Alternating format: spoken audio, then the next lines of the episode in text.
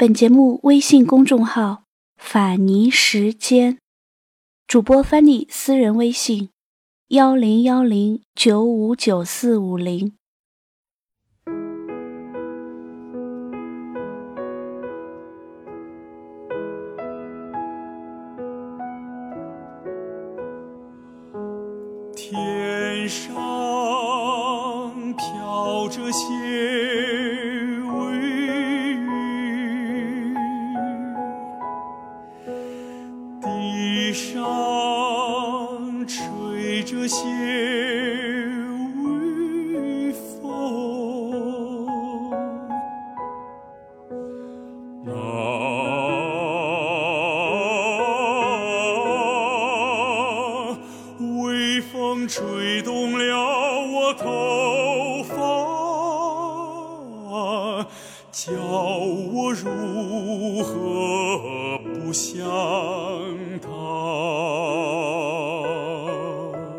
这是上世纪三十年代的年轻人最喜欢的一首流行歌曲，曾经在国内风靡一时。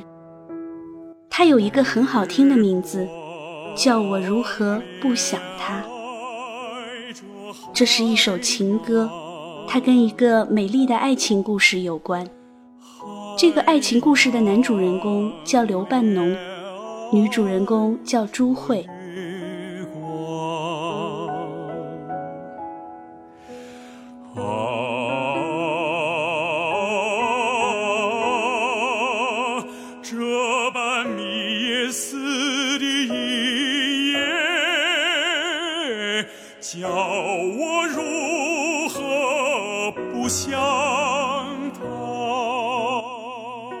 故事是从一座掩映在松林之间、城市之外的安堂开始的。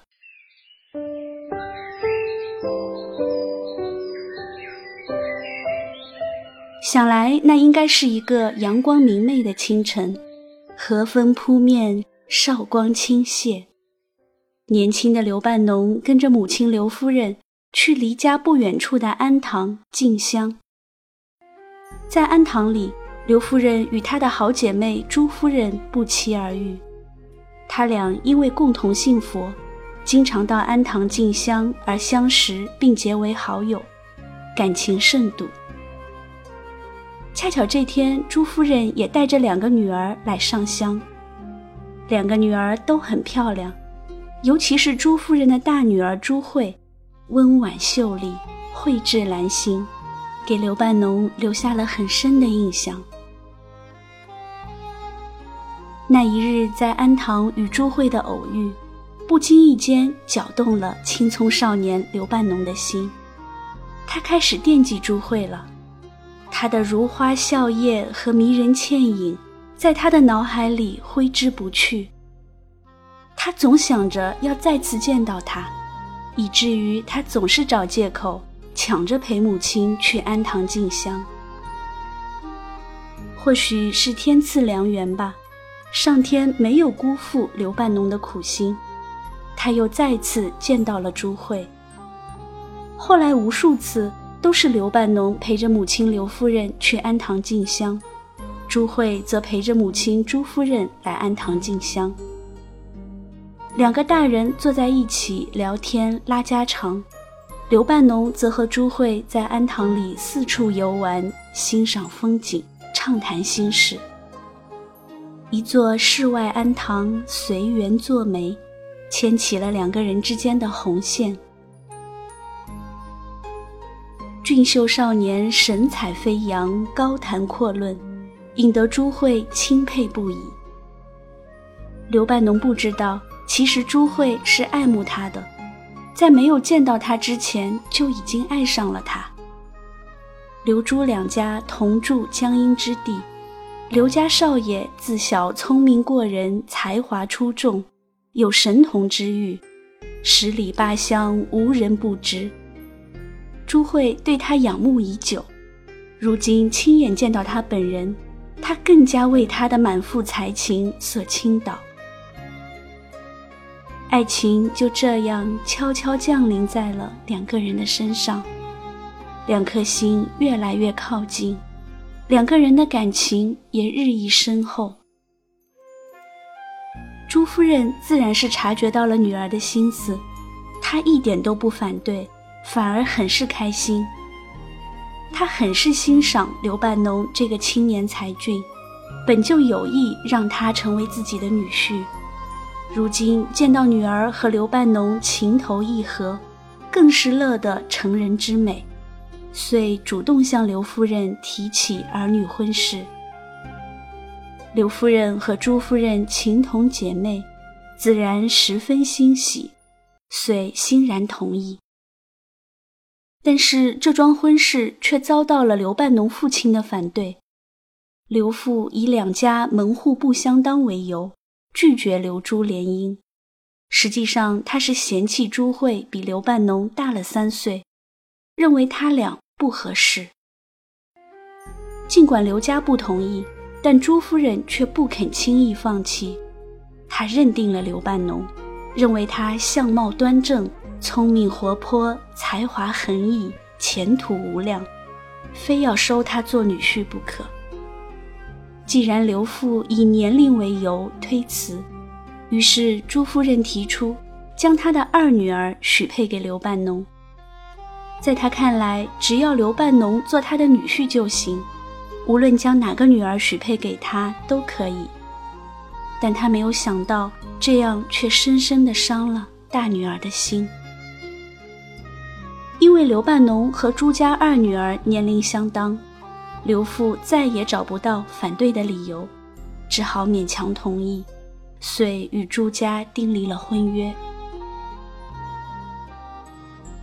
这一棒打鸳鸯谱的决定，将刘半农和朱慧都打入了深渊。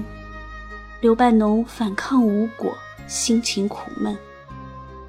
虽然同时与两姐妹相识，但他喜欢的却是姐姐，而非妹妹。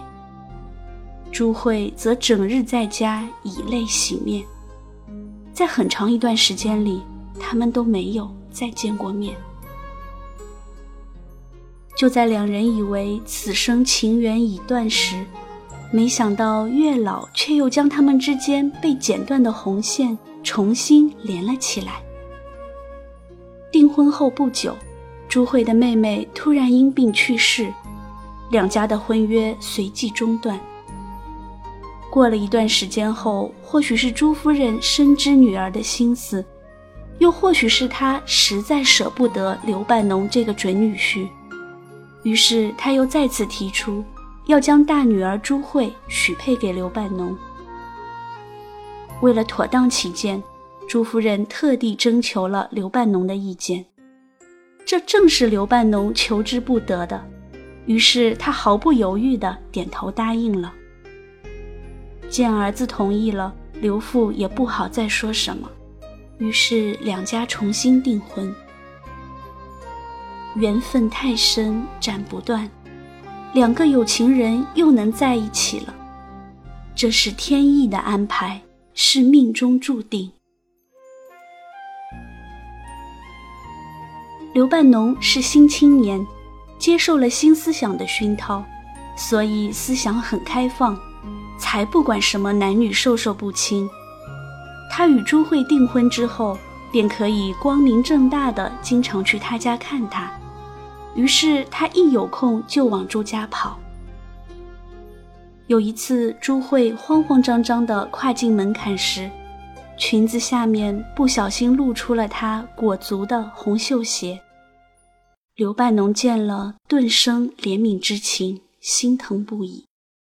他决心帮助朱慧摆脱缠足之苦。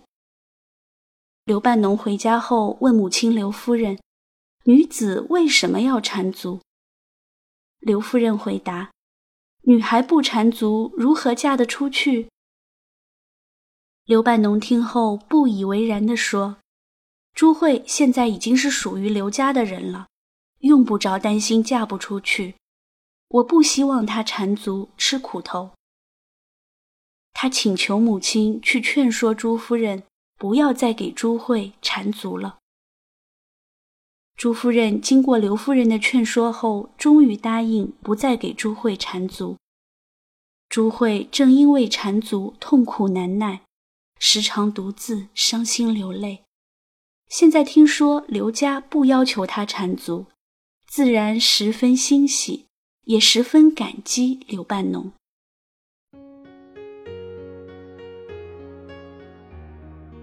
刘半农十七岁时离开江阴，去常州读书。他走后，家中只剩下年迈的父母和两个年幼的弟弟，家中无人照应，于是朱慧便被迎回刘家当养媳妇，侍奉二老，照顾小叔。虽然还是未过门的媳妇，但朱慧毫无怨言，尽心尽力地料理家中事务。博得刘家上下一致好评。一九一一年，刘夫人突然患了重病，刘半农从常州回家看望母亲。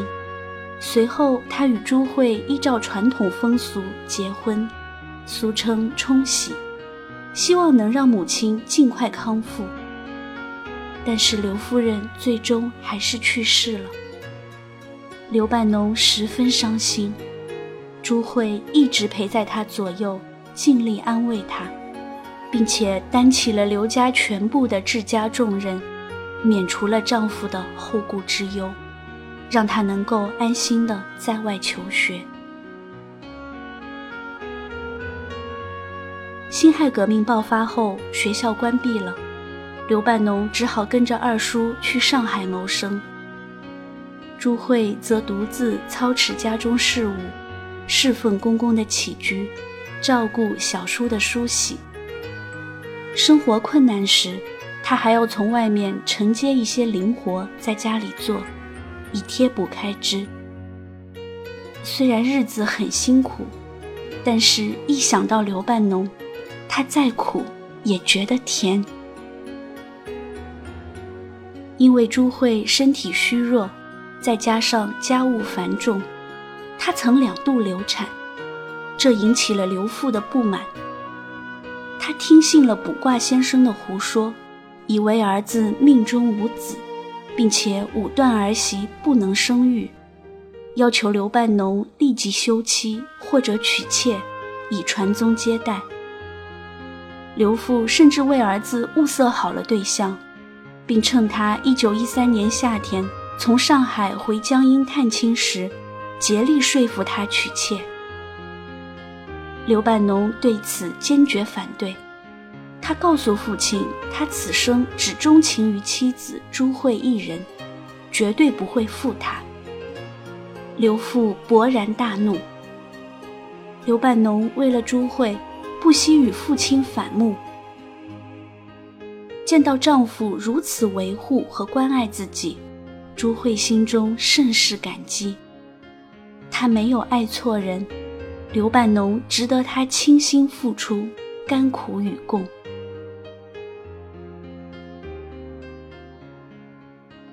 刘半农担心朱慧在家里受委屈，就把她接到上海居住。那时候他在上海的中华书局担任编辑工作，有能力养活他。于是小夫妻在上海安家立业。日子过得安宁又甜蜜。一九一六年秋天，朱慧生下了女儿，刘半农初为人父，开心至极。他捧着女儿可爱的小脸蛋，细细端详，对朱慧说：“女儿真漂亮，像你。”他给女儿起名小慧，里面有朱慧的名字。因为他和女儿都是他手心里的宝。一九二零年，刘半农带着妻女去英国留学，朱慧在伦敦生下了一对龙凤胎。她生产后身体虚弱，刘半农便整日陪在她身边，端茶倒水，料理家务。在他的悉心照料下。朱慧渐渐恢复了健康。也就是在这一年，刘半农在伦敦为妻子写下了这首白话情诗，起初名为《情诗》，后来受妻子启发，改名为《叫我如何不想他》。这首诗情深意重，感人至深。最为难能可贵的是，他首创了女字旁的“她”作为女性的第三人称，这在中国文学史上可以说功不可没，意义非凡。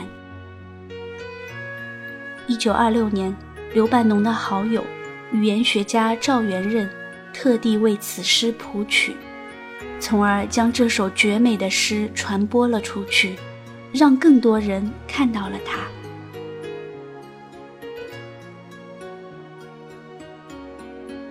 九二一年，刘半农带着一家五口又去法国留学。一九二二年，又辗转赴德国留学。在欧洲的求学岁月里，刘半农和朱慧患难与共，互相扶持，恩爱依旧。一九二五年，刘半农带着全家回国定居。他忙着上课和写作，他则在家里料理家务，一家五口阖家欢乐，幸福满满。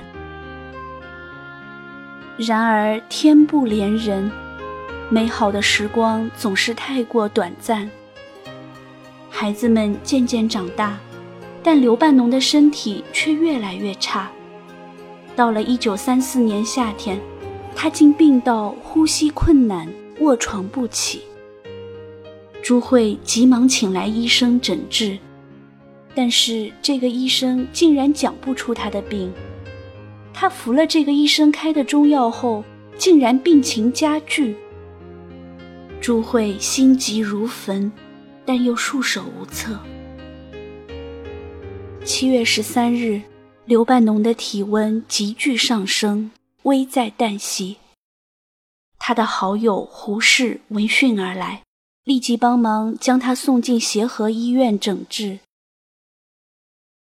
七月十四日。刘半农不治身亡，朱慧泣不成声，哭成了泪人儿，几度哭晕了过去。刘半农走后，朱慧含辛茹苦地将儿女们抚养成人。他不在的日子里，他想他想得要紧，他总是轻轻地唱着。他为他写的那首情诗，叫我如何不想他？他好想他。空荡荡的房间，只少了一个他。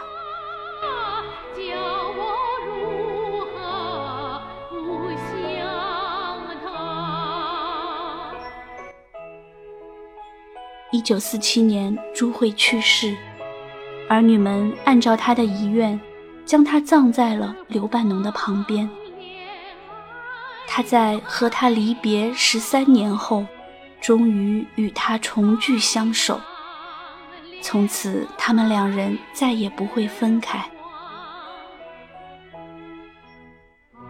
如今，当后世的人们自然而然地用着女字旁的“他”这个字时，可否会想到那句流传至今的“叫我如何不想他”？